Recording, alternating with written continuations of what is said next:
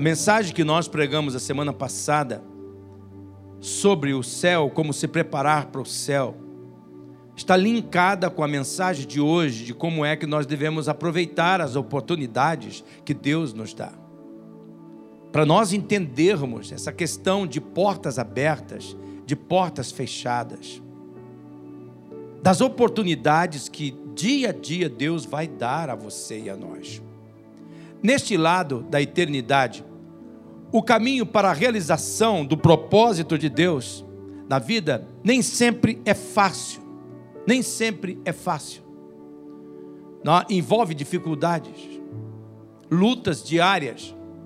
Mas, irmãos, se nós aceitarmos cada momento como perfeito e se conservarmos os nossos olhos abertos para as oportunidades divinas, as portas certas serão abertas por Deus no momento certo. Mas aqui, irmãos, tem uma exigência. Para nós não perdermos as oportunidades de Deus, nós precisamos estar prontos. Nós precisamos estar preparados. Você tem que investir na sua preparação, na sua preparação espiritual, na sua preparação emocional, intelectual. Todavia, é necessário lembrar que as oportunidades elas se escondem atrás dos obstáculos. Tem muitas pessoas que perdem as oportunidades de Deus porque olham para aquilo como um obstáculo, como uma dificuldade, e não como uma oportunidade. Agora, a boa notícia é que as oportunidades, elas se multiplicam quando elas são aproveitadas. Quanto mais você aproveita, das oportunidades, das portas que Deus abre, mais portas serão abertas, mais oportunidade serão nos dadas. Então guarde bem isto. As grandes oportunidades surgirão à medida que você fizer o melhor das pequenas oportunidades. Deus está falando conosco nesse culto de Santa Ceia. Eu peço que você leve a sério esta frase que está aparecendo. As grandes oportunidades serão dadas por Deus na medida que você faz o melhor uso das pequenas oportunidades. A única forma de ser é estar preparados para aproveitar e estar atento o que cada dia nos traz. O problema é que na maioria das vezes nós vivemos embriagados com as coisas e nós não percebemos o momento, o tempo agora as coisas que Deus está fazendo nesse instante. O hoje, meus irmãos, bem vivido, ele nos prepara tanto para as oportunidades quanto para os obstáculos do amanhã. Então, leve a sério isto.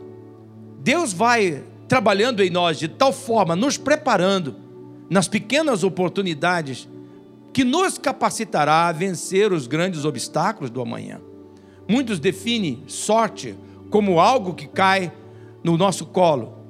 Mas a vida define sorte como aquilo que acontece quando uma pessoa preparada encontra uma oportunidade. Quem não está preparado não vai ver a oportunidade. A preparação, ela antecede aquela oportunidade que Deus vai nos dar. Quando nós nos concentramos na preparação, as oportunidades sempre aparecem. Deus abre portas para pessoas que se preparam. Mas preste atenção a esta verdade, irmãos. A oportunidade está sempre onde você está, nunca onde você estava. Olhe isto. A oportunidade divina, ela está sempre onde você está, não onde você estava. Para chegar a qualquer lugar, você precisa partir para algum lugar. Caso contrário, não chegará a lugar algum. A pergunta que cada pessoa deve fazer não é o que eu faria se eu tivesse meios, se eu tivesse tempo, se eu tivesse influência, se eu tivesse aquilo, aquilo outro. Mas a pergunta que devemos enfrentar é essa: o que, que eu vou fazer com o que tenho? Com o que Deus já me deu? Porque a oportunidade está aonde você está. Veja o que a Bíblia diz em Efésios, capítulo 5, no versículo 15 até o versículo 17. Portanto, preste atenção na sua maneira de viver. Não viva como os ignorantes, mas como os sábios. Olha o versículo 16. Os dias em que vivemos são maus. Por isso, aproveite bem todas as oportunidades que você tem. No verso 17, não hajam como pessoas sem juízo, mas procure entender o que o Senhor quer que vocês façam. Esse é um texto, irmãos, que você deveria debruçar sobre esse texto hoje. Você deveria dobrar os seus joelhos e dizer: Senhor, me dá luz dessa verdade, ilumina, Senhor, mostra para mim o que, é que significa isso, me dá um entendimento espiritual. Veja que aqui a Bíblia declara: dias maus estão recheados de oportunidade. Aproveite. Os dias são maus, mas aproveite as oportunidades. O texto fala com todas as letras: procure entender o que o Senhor quer que você faça. Haja com inteligência, haja com dependência de Deus, mas faça a escolha acertada. Na Bíblia, segundo os pesquisadores, a palavra porta, ela é usada muitas vezes como metáfora para definir oportunidade. Portas e oportunidades que Deus nos dá. E conforme esse estudo, uma porta representa uma oportunidade de Deus uma oportunidade, uma porta aberta que Deus está colocando diante de nós para que nós possamos caminhar na vida gloriosa que Ele tem para nós. Mas aqui entra uma pergunta: será que toda porta aberta é sinal que nós devemos entrar? Será que todas as oportunidades nós devemos entrar? Então eu quero tratar nessa primeira parte da minha mensagem essa pergunta: o que você precisa saber sobre portas. O que é importante você conhecer sobre portas? Você não pode perceber todas as portas que você tem diante de você neste momento. Deus tem aberto oportunidade para você. Não dá para você ver todas. Mas você pode pedir a Deus que revele, que dê iluminação na sua mente, que abra os seus olhos para você ver essas oportunidades. Mas portas estão abertas bem diante de você. Mas cuidado, pois as portas podem ser de entradas ou de saídas. Tem pessoas que têm uma porta aberta, mas ele está entrando na porta, mas não olhou direito. É uma porta de saída, não é porta de entrada.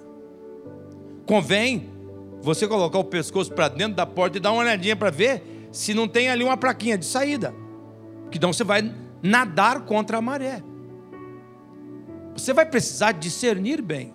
Isso não é uma tarefa fácil, mas também não é impossível se você está desenvolvendo uma relação pessoal com Jesus. Sem você desenvolver uma relação pessoal com Jesus diariamente, você vai ser traído pelas portas falsas. Portanto, as portas podem ser uma ponte para algo grande, ou uma barreira, ou um impedimento. As portas podem representar aceitação ou rejeição. O fato é que cada porta é uma decisão. Cada porta é uma decisão. Na Bíblia, meus irmãos, as portas são metáforas para as escolhas que todos nós temos que fazer diariamente. Eu, por exemplo, todo dia a depressão bate na minha porta. Tá ficando velho está ficando ultrapassado. O que, que você vai fazer da sua vida? Quantos anos você tem agora, mais para o final? 64? Se você viver mais 10, é 74, 20, 84. E a depressão fica me lembrando das pessoas de 74, de 84 que já estão, são mortos vivos. Ela fica me aterrorizando toda manhã. E eu tenho que fazer uma escolha todo dia. Não, depressão não angústia, não tristeza, não desespero. Eu escolho a fé e não o medo. Nós descobrimos cedo na vida que existe porta que podemos e devemos ignorá-las, mas existe outras que nós não podemos ignorar. Por isso, nós precisamos tomar uma decisão cada vez que uma porta aberta aparece para nós, cada vez que nós vemos uma oportunidade, cada porta é uma decisão que precisa ser feita e as decisões devem ser tomadas de acordo com os fatos da fé. E os fatos da fé é que eu tenho um Deus que habita em mim e é Ele que dirige os meus passos, aleluia. Eu tenho um Deus, eu tenho um Deus que deu ordens para que eu não preciso me preocupar, que eu não preciso temer o mal, nem o futuro, porque Ele está comigo. Eu tenho um Deus que conhece as minhas palavras antes que elas saem da minha boca. Eu tenho um Deus que é o pastor, que me guia naturalmente nas experiências diárias, falando através de portas abertas e de portas fechadas. Mas cada porta é uma decisão que precisa ser feito com o auxílio de Deus. E é por isso que você precisa de caminhar com Ele. Se você não fizer as escolhas, você será engolido pelas circunstâncias. E aí você vai permitir que a circunstância defina quem você é, ao invés de você definir a vida que Deus quer que você viva. Cada porta é uma decisão que precisa ser tomada diariamente, mas isso não é tudo.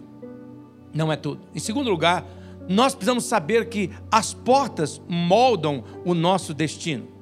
As portas moldam o nosso destino. As oportunidades, quer você passe por elas ou não, elas vão moldar a sua vida. Por isso aqui, as escolhas são importantes.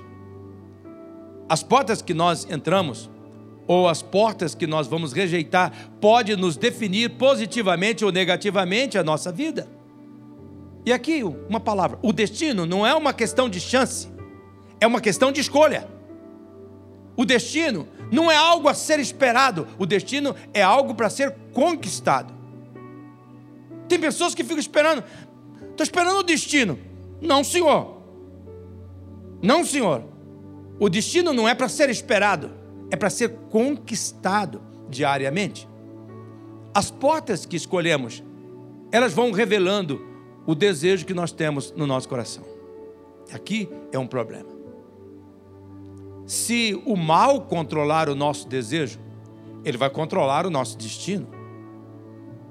Mas se Deus controlar o nosso desejo, ele vai determinar o nosso destino. Eu oro para que você perceba que as escolhas que nós fazemos moldam o nosso destino. Em terceiro lugar, as portas sempre têm um custo. Ela vai custar algo. Cada porta vai custar-lhe algum tempo. Algumas vezes vai custar a você dinheiro por ter entrado ou por ter escolhido não entrar. Portas sempre custam alguma coisa. Por isso, você precisa saber que não pode entrar por, por, por todas as portas. Você vai ter que aprender a ser seletivo com as oportunidades. É uma oportunidade. Tem mais esta, mais aquela outra, aquela outra. Ó Deus, o Senhor que disse na tua palavra que a voz iria dizer por trás de mim: Esse é o caminho, andai nele, Senhor, eu quero ser guiado por ti. Por isso que essa relação pessoal com Jesus, ela é indispensável. Você vai ter que aprender a ser seletivo. E ao entrar por uma porta aberta, por uma oportunidade, você precisa considerar que é difícil voltar ao caminho certo se você passar pela porta errada. Se você entra pela porta errada, para você sair daquilo. Eu vejo pessoas que entram no negócio errado, para depois desvencilhar-se daquilo, é um inferno. Que dor de cabeça. Que tribulação! Deus expõe as consequências das nossas decisões num texto de Deuteronômio, capítulo 30, que eu separei para ler com vocês. Leiam comigo. Agora ouçam, leiam comigo. Hoje estou lhe dando uma escolha entre a vida e a morte, entre a prosperidade e o desastre. Olhe bem, é fundamental que nós aprendamos a discernir, porque as consequências das nossas más decisões podem ser muito gritantes. Eu estou lhe dando uma escolha entre a vida e a morte, entre a prosperidade e o desastre. As portas sempre custam algo. Em quarto lugar, uma porta pode representar coisas diferentes. Algumas vezes, uma porta aberta, uma oportunidade, é uma permissão, é um convite à abundância. Mas em tantas outras ocasiões, uma porta, uma oportunidade, é uma advertência que diz: não entre nela, não vá nesse caminho. Às vezes, Uma porta representa uma oportunidade de Deus, e quando isso acontece, você quer abrir essas portas, mesmo que você vai ter que enfrentar muita oposição, muita dificuldade. Porque no reino de Deus, oportunidade mais oposição é igual à vontade de Deus. A porta que Deus abre, ela é sempre a porta certa, mas não significa que a porta que Deus abre estará livre de problemas. Eu falei isso bem devagarinho para criar em vocês uma ansiedade para ver o que, que eu ia dizer. Uma porta que Deus abre não significa que vai estar livre de problemas. A Bíblia diz em 1 Coríntios, no capítulo 16, no versículo 9, porque se abriu para mim uma porta ampla e promissora, e, digam bem alto, há muitos adversários. Bem alto, irmãos, vamos lá? Há muitos adversários. Olha para esse texto. Sabe, nós oramos quando eu estou preparando as mensagens, eu digo, Senhor, que texto que o Senhor quer que eu coloque? Eu tenho lá uma relação de dez textos. Senhor, qual é o texto que o Senhor quer que eu coloque?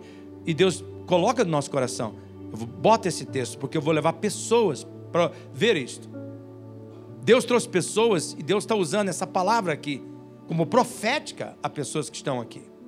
Olha, há muitos adversários. Outras vezes as portas podem ser uma distração. O mal gosta de nos distrair no caminho da realização. Ele gosta de sempre oferecer um atalho que é aparentemente mais fácil. Ele pode até parecer que é uma boa porta. Mas essa porta que está sendo aberta, que parece boa, ela é uma porta, na verdade, que impede você de aproveitar a verdadeira oportunidade que Deus tem para você. E você vai ter que ser seletivo. Uma porta pode representar coisas diferentes. Mas eu quero fazer um alerta. As portas também podem ser armadilha de Satanás. Sempre que nós olhamos para o nosso futuro, a partir da nossa perspectiva humana, ao invés da perspectiva de Deus, nós estamos passando por um alçapão. É uma goialinha pequenininha, que ela fica com a portinha aberta, com bastante comidinha lá dentro, para a gente pegar passarinhos. E a gente coloca ao lado de uma gaiola maior com um passarinho que a gente quer pegar, capturar. Que a gente, quando era menino, fazia isso com coleirinha. Aí o passarinho vem e vê aquela porta aberta e pensa que é uma porta aberta para ele entrar e relacionar com aquele outro passarinho que está ali. Mas na verdade é uma armadilha. Você percebe o que Deus está falando neste momento? Nós devemos ter o cuidado de olhar para o nosso futuro do ponto de vista de Deus. E aqui, irmãos, se você não tiver uma relação pessoal com Jesus, se você não está andando com Jesus, lendo a palavra do Senhor, orando, linkada a um grupo de pessoas que intercede por você, que se preocupa com você, você vai cair nas armadilhas de Satanás. Por isso, leve a sério o seguinte critério: se uma porta aberta é verdadeira, ela vai combinar com o que está escrito na Bíblia. Ela não vai contrariar aquilo que a Bíblia diz. É por isso que muitas pessoas se perdem. Elas não conhecem a Bíblia. Há muitas pessoas aqui nesta manhã que até acreditam na Bíblia, mas não conhecem a Bíblia. Você não lê, às vezes você lê e não entende nada, porque abre uma página e lê de qualquer maneira. Você tem que ler a Bíblia de capa a capa, uma vez por ano. Se você ler três capítulos por dia, você 15 minutos, você vai ler a Bíblia no ano todinho. E ela vai armazenar dados para que o Espírito Santo te alerte. Isso não combina com com a minha palavra. Quanto mais você conhece a Bíblia, quanto mais você conhece Jesus, mais você vai ser guiado por Ele. E Deus nunca vai dizer algo que contraria aquilo que Ele já registrou na Bíblia. E se uma porta que está aberta para você que representa uma oportunidade de fazer, de fazer algo que, contrário àquilo que a Bíblia diz, não é uma porta de Deus. A palavra de Deus, ela é verdadeira. Jesus diz em Mateus capítulo 24, versículo 35, que o céu e a terra desaparecerão, mas as palavras dele jamais desaparecerão. Não vai passar, não vai caducar. Não importa quão excitante uma porta pode parecer, será um desastre se for contrária à palavra de Deus. Eu tenho visto muitas mulheres e muitos homens se machucarem na vida. Uma das áreas é do julgo desigual. Um homem que quer se juntar a uma mulher que é um julgo desigual. Não tem a mesma fé, não tem o mesmo compromisso. Pode até ter a mesma igreja, mas não tem o mesmo compromisso. Uma mulher que envereda dar a sua vida ao lado de um homem que não quer Deus, que não quer seguir a palavra de Deus. Não tem jeito disso dar certo. Não adianta eu orar, ungir você, impor as mãos, esbravejar, não vai chegar a lugar nenhum, porque Deus não contraria a sua palavra. A porta que Deus abre não contraria a palavra. Todavia, algo importante que você precisa saber. Às vezes, Deus fecha uma porta para a proteção sua. E aqui, irmãos, é muito importante porque nós ficamos ofendidos quando isso acontece. As pessoas muitas vezes, elas acreditam que uma porta fechada é um problema. Talvez tenha acontecido com você de perder um emprego ou de um relacionamento se tornar ruim, terminar. Isso machuca você. Isso devasta você. Mas quando a gente descobre que a porta foi fechada por Deus, foi um livramento de Deus. Isso muda tudo. Existem portas que Deus fecha para a sua proteção. Deus está falando aqui neste momento. Eu oro para que o Espírito Santo lhe dê esse entendimento. Talvez você esteja revoltado com Deus, ofendido com Deus. Veio aqui com o coração magoado e Deus está dizendo: Eu fechei essa porta para proteger você. Isso deveria levar você a ficar feliz. Por exemplo, Noé, quando ele fez tudo que Deus disse para ele fazer, e todos os animais e a sua família estava dentro da, da arca, o que é que Deus fez? A Bíblia diz em Gênesis, no capítulo 7, então o Senhor fechou a porta atrás de Noé. Não foi Noé que fechou a porta da arca. Porque se o Noé tivesse fechado e ele escutasse um grito lá de fora, ó, oh, só teu vizinho, Aquele que gozou de você aquele dia, que brincou, que, que abusou de você aquele dia, com palavras ruins, mas estou arrependido, abre a porta para mim. Talvez o coração de Noé ia ser aberto. Ou talvez ele não ia poder colocar todas as pessoas que estavam ali dentro. Deus fechou a porta para a proteção de Noé. Literalmente, Deus trancou Noé dentro da arca. Sabe quantos dias Noé ficou dentro da arca? 377 dias. Sete dias antes da chuva acontecer, 40 dias depois que a chuva começou a cair, e 330 dias até a terra secar. O que, que Deus queria fazer com essa porta fechada? Proteger Noé. E eu acho que não era confortável. Imagina, lá tinha gambá dentro daquele negócio. Tinha esses bichos predadores a caatinga do xixi daqueles bichos ali dentro. Deus do céu, irmãos. Não devia ser um, um, um, lugar gostoso. E eu não sei, a Bíblia não fala como é que era feita a parte sanitária da, da arca, mas o fato é que Deus trancou Noé. Por isso, olhe as portas fechadas como proteção divina. Deus está falando aqui nessa manhã. Deus fechou uma porta. Não arrebente essa porta. Olhe como proteção divina. Talvez Deus queria fechar uma porta porque ele sabe que você não está preparado para aquilo. Se você tentou e percebeu que a porta está fechada, volte e se abra com Deus, mas não arrebente na sua força aquela porta. Respeite o livramento divino. Mas olha, você precisa saber ainda de um desafio divino. Deus abrirá portas para você se você abrir portas para os outros. Eu peço que você atente-se para isso neste, neste momento. Deus está revelando verdades gloriosas aqui nesta manhã. Muitas vezes o, o nosso milagre começa com o milagre na vida da pessoa que Deus nos deu para servir. Deus quer que você aprenda a ser generoso. A generosidade é uma característica divina e Ele quer que você pareça com Ele. A Bíblia diz em Provérbios um princípio tremendo de prosperidade: seja generoso e você será próspero. Ajude os outros e você será ajudado. Olha aqui, esse é um texto bíblico. Talvez você já leu isso nas Escrituras, mas não se atentou que esse texto é um texto para a prosperidade pessoal de cada um de nós. Minha vida foi abençoada quando outros abriram portas para mim, principalmente quando eu era jovem. Alguns até bancando meus estudos. Agora eu procuro maneira de abrir portas para os outros. Eu descobri que quanto mais portas eu abro para os outros, mais Deus abre portas para mim, como eu disse no meio do culto. Que Ele me abençoa, para que eu possa abençoar. Por fim, irmãos, uma porta, uma oportunidade pode ser uma forma de Deus inspirar você. Às vezes Deus abre uma porta para dar a você um vislumbre do futuro. Ele mostra para você: olha para onde eu estou te levando, olha para onde eu estou guiando você, olhe lá o futuro glorioso de esperança que Jeremias 29, 11 fala. Olhe para o futuro, tenha um vislumbre do futuro. Mas você não está pronto ainda para chegar a esse destino. Eu estou preparando você para você atravessar e chegar a esse destino.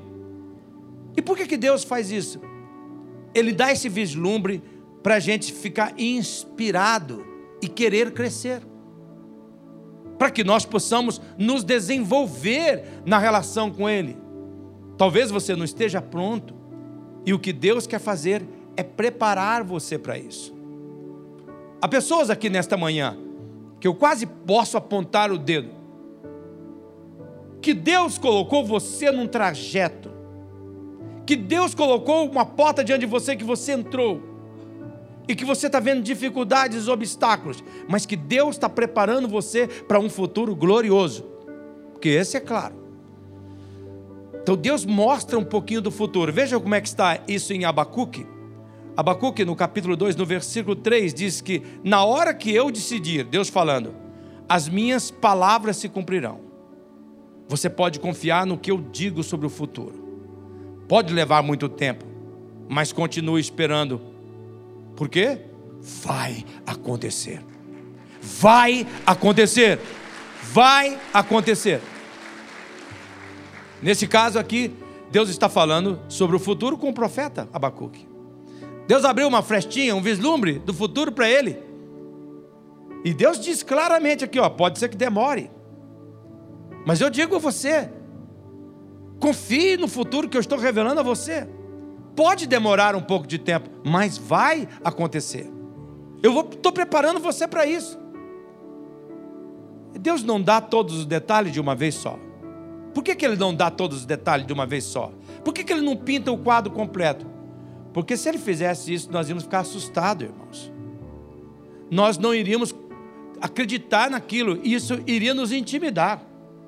Por exemplo, quando eu era apenas um seminarista, se eu soubesse das coisas que eu tenho hoje de recursos para poder fazer o meu ministério, eu não ia acreditar. Eu dizer, não, isso é fantasia da minha cabeça, nem vou acreditar nisso. Então Deus, muitas vezes, para não deixar a gente fugir, para não nos intimidar, ele só dá um vislumbre. E Deus vai agindo em você, preparando você para o futuro. Além disso, Deus quer manter você próximo dele, dependente dele cada dia, pouco a pouco, até chegar o porvir maravilhoso, glorioso que ele tem. Ele dá um vislumbre, mas ele não dá tudo. Ele quer inspirar você. Eu oro para que você perceba o que Deus está dizendo nesta manhã. Eu oro para que você tenha coragem para percorrer as portas certas e tornar-se um especialista em abrir porta para os outros. Deus quer que você seja um especialista de fazer escolhas, mas Deus quer mais ainda, que você seja um especialista em abrir portas para as pessoas. E agora pense aqui: que portas você tem aberto para outros? As portas vão se multiplicar assim que você usar e abrir portas para outros. A segunda parte da nossa mensagem, eu vou atender esta pergunta como acertar na escolha da porta. Que talvez você esteja nesse ponto da mensagem, poxa, o pastor falou tanto de porta, de porta, de porta, mas não ficou claro para mim. Como é que eu escolho? Tá bom, eu tenho que tomar uma decisão, eu tenho que escolher a porta. Tem porta que eu não entro, tem porta que eu entro, tem porta que eu me jogo dentro mesmo das dificuldades, tem porta que é livramento de dificuldade. Como é que eu vou poder discernir isto? Eu aprendi ao longo desses 40 anos, quatro perguntas que precisam ser consideradas ao tomar decisões acertadas. E a primeira pergunta é esta: aquilo que eu vou fazer é útil? A ação que eu vou tomar, ela será útil? Ela tem utilidade? Ela vai me fazer uma pessoa melhor? Que a maioria das vezes, quando uma porta abre, a gente olha para ela e diz assim: quanto que eu vou ganhar? O que que essa de prestígio que essa porta vai me dar? A gente não escolhe uma oportunidade de dizer assim, eu vou ali, porque ali eu vou sofrer, ali eu vou ser provado, Deus vai me escovar ali, eu vou me tornar uma pessoa melhor. A gente não faz desse jeito. Quando uma oportunidade sai de uma mudança para uma cidade, o que, que você vai ver primeiro? Como é que é essa cidade? Como é que é o jeito dessa cidade? Esse trabalho que eu vou fazer, ele vai melhorar o meu estilo de vida, mas não vai melhorar eu. Paulo nos diz que a nossa liberdade em Cristo significa que tudo é permitido, mas ele nos lembra de que nem tudo é benéfico. Ele escreveu, olha o que ele escreveu: tudo me é permitido, mas nem tudo é útil. Tudo é permitido para mim, mas eu não serei submetido ao controle de nada. Eu oro para que você tenha esse versículo, o um entendimento espiritual.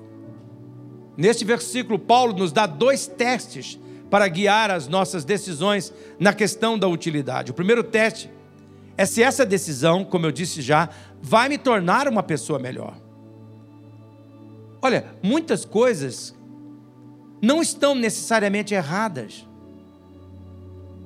mas elas simplesmente não são necessárias. Tem coisas que tá, pessoas que talvez está perdendo o seu tempo. Você não está metido numa coisa imoral, mas não é necessário não vai contribuir para você ser uma pessoa melhor. E sabe, irmãos, a vida é muito curta para ser desperdiçada com coisas que não são essenciais, com as coisas que não nos ajudam para crescer e nos tornar pessoas melhores, a fim de nós aproveitarmos o propósito de Deus para a nossa vida. E o segundo teste para guiar as nossas decisões, além dessa questão de se vai me fazer uma pessoa melhor, é o teste do controle. Muitas vezes, o bom é inimigo do melhor. Muitas vezes, o bom é inimigo do melhor. Por isso, cuidado. Tudo aquilo que controla a sua vida se torna o seu Deus. Tem pessoas que pedem a Deus um carro e depois aquele carro vira o, o Deus dele. Pede a Deus uma casa, depois aquela casa se torna o ídolo dele. Pede a Deus um trabalho e aquele trabalho se torna, toma o lugar de Deus. Pede a Deus um namorado, uma namorada, um marido, uma esposa, e o casamento e aquela pessoa ocupa o lugar de Deus. E a Bíblia diz em Êxodo, capítulo 20, no versículo 3: Não terás outros deuses além de mim. Esse texto não está no telão, mas você pode anotar Êxodo, capítulo 20, no versículo 3. Por isso, ao considerar aquilo que é útil, você deve perguntar assim: isso é viciante? Se for viciante, não faça isso. Se aquilo que você vai fazer tende a controlar a sua vida, não vai ajudar você a se tornar uma pessoa melhor, a viver no potencial de Deus. A segunda pergunta para saber se a porta é certa é essa: isso incomoda a minha consciência? Se uma atividade moralmente neutra incomoda a sua consciência, você tem que evitar. Tem coisas que a Bíblia não proíbe, tem coisas que a Bíblia não, não deixou claramente, mas que você tem que usar o princípio da sua consciência. Aquilo incomoda.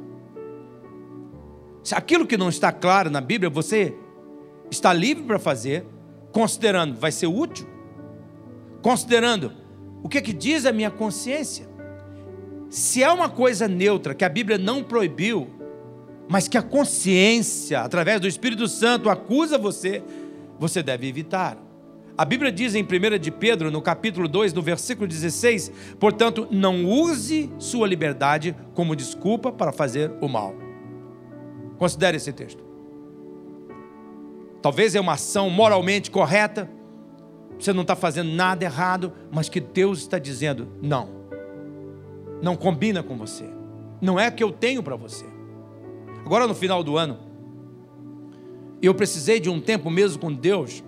Fiquei arrasado com algumas descobertas.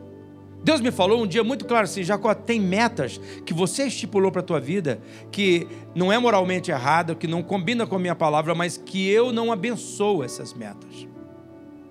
Senhor, que é isso? Como o senhor fala uma coisa dessa para mim? Olha, eu sabia que Deus estava falando comigo, porque toda vez que eu ia estudar a palavra, aquela palavra vinha. Tem metas que são suas, não é pecadora, não tem nada de mal, mas eu não abençoei.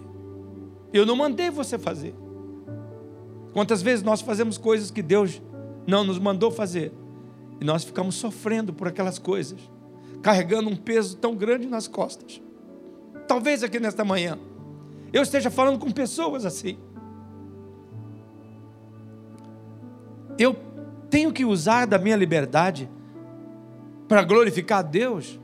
Quando o Adão pecou no jardim do Éden, ele imediatamente ele se escondeu nos, nos arbustos. Adão queria encobrir o seu pecado, mas isso é ridículo. Como é que você vai esconder um pecado, um erro da pessoa que conhece tudo, de Deus? A Bíblia diz em Provérbios, no capítulo 28, no versículo 13, diz assim: Se você esconder seus pecados, você não terá sucesso. Quem sabe há pessoas aqui lutando lutando na vida. Talvez você errou. Você está tentando esconder aquele erro. E Deus está dizendo: não, trate. Por isso que 30 semanas. Essa é uma matéria, 30 semanas, o nome já diz, 30 semanas. Para você encarar certas áreas da sua vida. Como Adão, nós tentamos encobrir o nosso pecado. Nós racionalizamos, nós inventamos desculpa. Pedro nos lembra que nós não devemos usar a nossa liberdade para esconder os nossos erros, mesmo que seja uma ação perfeitamente correta. Não a faça se tiver que dar explicação sobre aquilo. Tem coisas que você diz, não, a Bíblia não é contra isso, mas se não der certo, aí você já começa a planejar as explicações do teu erro. Não use um disfarce. Seja autêntico perante Deus. A terceira pergunta, para saber se a porta é certa, é essa: a minha ação vai prejudicar alguém? Veja, o que eu vou fazer vai me tornar uma pessoa melhor, vai ser útil? Não incomoda a minha consciência? Mas eu ainda vou prejudicar alguém com aquilo que eu vou fazer? Se sua ação pode prejudicar alguém, esta é uma razão legítima para você limitar sua liberdade. Paulo, ele escreve isso em 1 Coríntios, no capítulo 8, num debate com alguns cristãos que estavam comendo carne, e essas carnes tinham sido oferecidas para os deuses pagãos. Ela tinha sido oferecida lá.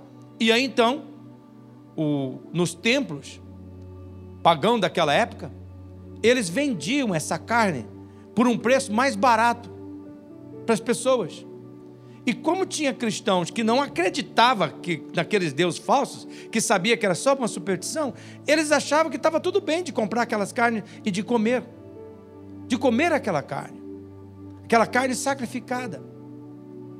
Mas tinha outras pessoas que elas pensavam que isso ia influenciar a vida delas. Eram novos crentes, eram pessoas fracas. E que nesses casos eles poderiam inclusive voltar àquele estilo de vida pagã. Veja como é que Paulo adverte as pessoas sobre isso. Cuidado para que o exercício de seus direitos não se torne uma pedra de tropeço para os fracos. Olha o que Deus está falando. Esse é um princípio muitas vezes mal compreendido. Há muitas pessoas que usam isso como desculpa por legalismo para criar uma lista de proibição mas você precisa entender o que é um obstáculo. Isso não significa que você não deve fazer isso se alguém se ofender com a sua ação, porque Jesus fazia um punhado de coisa que ofendia as pessoas, que as pessoas não aprovavam. Uma pedra de tropeço é qualquer ação ou palavra que vai influenciar alguém fraco na fé a voltar à vida anterior, à vida velha. Percebe o que Deus está falando? não é apenas buscar a aprovação daquela pessoa, mas significa que sua influência vai influenciar um irmão fraco na direção do pecado. E nesses casos, a Bíblia é clara: cuidado para que o exercício dos seus direitos não se torne uma pedra de tropeço para os fracos. A Bíblia fala com clareza sobre bebida alcoólica. Eu preciso falar isso rasgado com os irmãos. A Bíblia não é contra a bebida alcoólica. A Bíblia é contra embriaguez. Está escrito na Bíblia: não vos embriagueis com vinho. Mas há pessoas que têm liberdade, supostamente liberdade, de tomar uma determinada bebida e outra pessoa não. Uma pessoa escravizada pelo alcoolismo não tem condição, ela não tem humanamente condição de fazer aquilo. Se você que tem a liberdade faz daquilo uma pedra de tropeço para esse irmão, para esta pessoa, se o seu exemplo vai ser uma influência ruim para essa pessoa, você tem que limitar os seus direitos. Limitar a forma que você vai usar os seus direitos.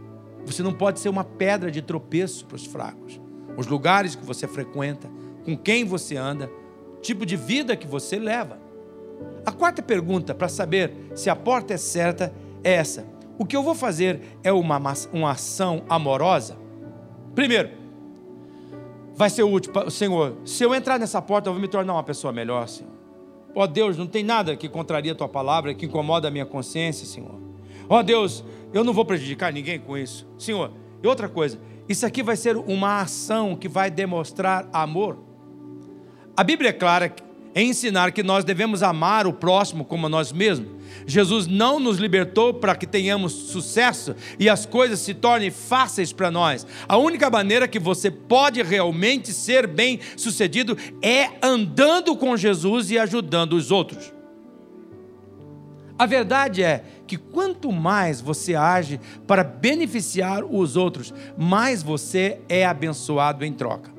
Olha como é que muda a perspectiva. Se você é um empregado que chegou naquela empresa, você não chegou ali para ganhar aquele salário, não chegou ali para você simplesmente tripudiar em cima das pessoas, você chegou ali para que você seja uma bênção de Deus, para que aquilo prospere, para que aquilo floresça. A sua presença é uma influência de luz é uma influência de poder de Deus na vida daquelas pessoas. Elas vão se sentir amadas, seguras do teu lado.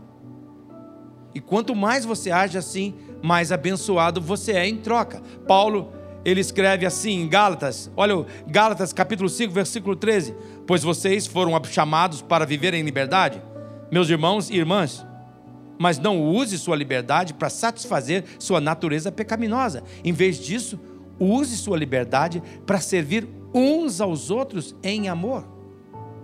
Olhe para esse texto, irmãos. Veja como é que Deus está falando claro. Não vai usar a tua liberdade para você satisfazer essa natureza pecaminosa. Não é por causa que está moralmente correto que você está livre para fazer do jeito que você quer. Você precisa usar a tua liberdade para não deixar a sua natureza pecaminosa dominar você.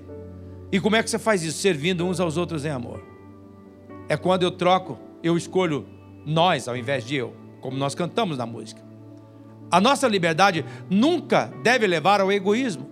O amor deve ser o regulador da nossa liberdade quando tivermos certeza do que fazer e seguir, ou, ou se não tivermos certeza, nós temos que olhar para o amor e ver no que eu vou amar as pessoas nisso. Pense, por exemplo, num exemplo que eu quero dar a você de um rio. Numa, o rio está descendo. Numa margem, ela se chama legalismo.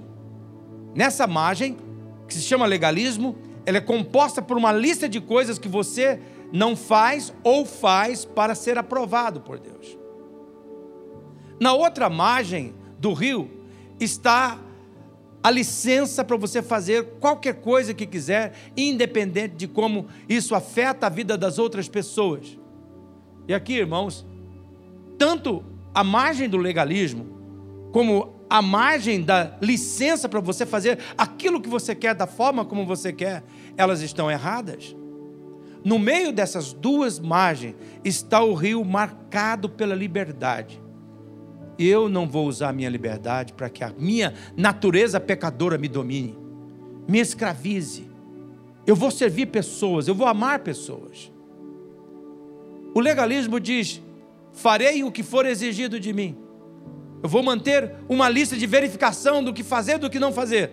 A licença vai dizer assim: eu farei o que quiser. O que eu quiser fazer, eu vou fazer. O importante é ser feliz e agora. A liberdade chega e coloca as coisas no lugar certo. Ela diz assim: Eu farei o que for, eu farei tudo aquilo que combina com o amor. Em todas as situações, quando eu não estiver claro nas Escrituras o que fazer, eu vou perguntar para a verdadeira liberdade. Isso é governado pelo amor. Isso é guiado para que as pessoas sejam abençoadas. Nós estamos chegando, o momento que nós vamos tomar Santa Ceia. E Deus, nesta manhã, está nos falando claramente. Ele está nos reforçando esta verdade. Olhe embaixo do teu pé. Dá uma olhadinha para o teu pé. Olha embaixo do teu pé. E aqui a verdade que eu quero reforçar. Você sempre está mais perto do que você imagina. A grande oportunidade está onde você está. Deus aqui nesta manhã está tentando situar você com agora. Deus está dizendo: aonde você está, eu quero que você floresça. Eu quero que você prospere. Não despreze o seu lugar, não despreze a sua hora, mesmo que ela está vestida pelas roupas da dificuldade, do sofrimento, das tristezas. A grande oportunidade está onde você está. A coisa mais importante de nossa vida é o que nós estamos fazendo agora. As grandes oportunidades surgirão à medida que você fizer o melhor com as pequenas oportunidades. Talvez hoje você está num trabalho limitado, num lugar limitado, numa casa limitada, com muitas limitações. Deus está querendo dizer assim: olhe para debaixo dos teus pés. Esse é o lugar que eu escolhi para fazer você florescer, para você ser abençoado e abençoar pessoas, a vivenciar o melhor que eu tenho para você. Então não é aonde você estava, é aonde você está. É a tua sintonia nessa relação com Deus que diz em Isaías 58, 11: Eu vou guiar você constantemente mesmo nos momentos que a tua alma for tripudiada, eu vou fortalecer os seus ossos. Eu vou te passar por um caminho e eu já passei um vislumbre para você. A vida que eu desenhei para você no futuro é como um jardim regado, onde as águas nunca cessam, nunca param. Deus não amaria tanto você, ao ponto de morrer por você, para colocar você aqui neste mundo para você fracassar para você não experimentar o propósito dele para a sua vida. Ele quer abençoar você para que você abençoe, abençoe outras pessoas. E aonde você está? A hora é agora. Não é com o que você ainda vai ter, é com aquilo que você tem. É a matéria-prima do milagre de Deus na sua vida.